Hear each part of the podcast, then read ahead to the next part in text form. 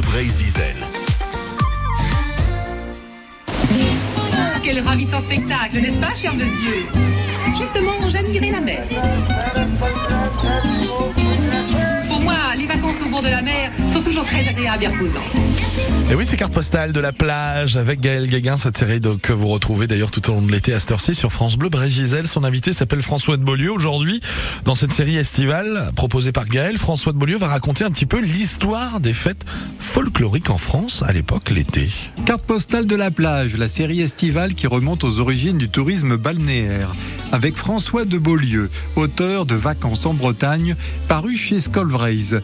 C'est pendant l'été que les pardons et fêtes folkloriques battent leur plein, attirant les touristes friands d'authenticité. Oui, euh, le guide Johan, qui paraît sous le Second Empire, signale scrupuleusement la moindre fête locale et il accorde une large place aux plus importantes, aux plus originales.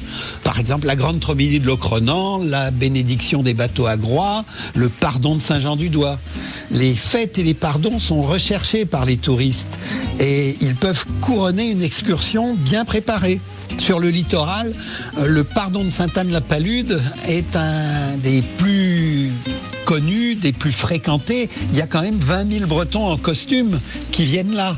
Et euh, on en a de multiples représentations par des peintres et des photographes. Euh, euh, Aujourd'hui, il y a peut-être plus de photographes que de Bretons en costume, je crois. Les fêtes traditionnelles restent fondamentalement religieuses et leur localisation hors des grandes villes prive celles-ci de retombées économiques. De plus, la revendication régionale commence à vouloir se manifester dans des cadres nouveaux, valorisant la musique et les costumes traditionnels. C'est ce qui explique l'émergence des festivals folkloriques et un passage du religieux au profane, avec une transition sous la forme de fêtes de charité. C'est le chansonnier Théodore Botrel qui a organisé la première fête folklorique bretonne à Pont-Aven en août 1905.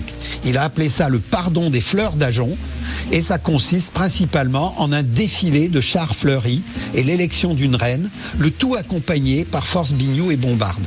Ce qui est intéressant, c'est qu'un mois plus tard, et dans un tout autre esprit, est organisée la fête des filets bleus à Concarneau.